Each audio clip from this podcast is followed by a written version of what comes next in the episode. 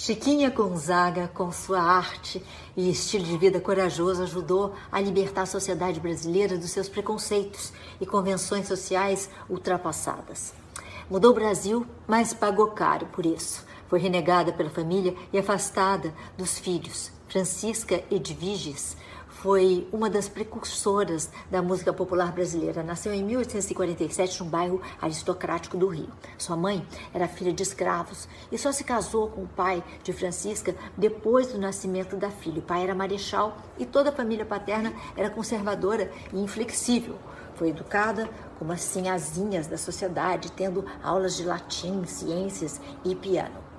O instrumento virou sua grande paixão. E aos 11 anos apresentou para a família sua primeira melodia, a primeira que ela compôs. Por imposição familiar, Chiquinha foi obrigada a casar-se aos 16 anos com um comandante de navio mercante cujo principal negócio era transportar armas e soldados, muitos dos quais eram escravos. Foi nesses anos, provavelmente, que Chiquinha desenvolveu a sua aversão à escravidão. O marido careta odiava o envolvimento da esposa com a música e proibiu que ela continuasse tocando. Corajosa, seis anos depois, Chiquinha pediu a separação. Foi um escândalo.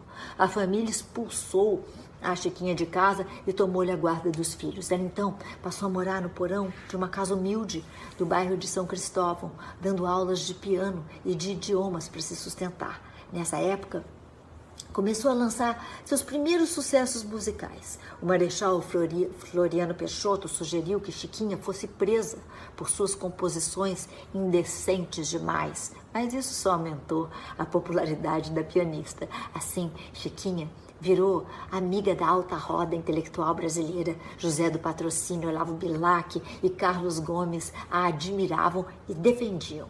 Com mais de duas mil composições próprias, Chiquinha praticamente inventou a música brasileira, libertando-a da influência europeia.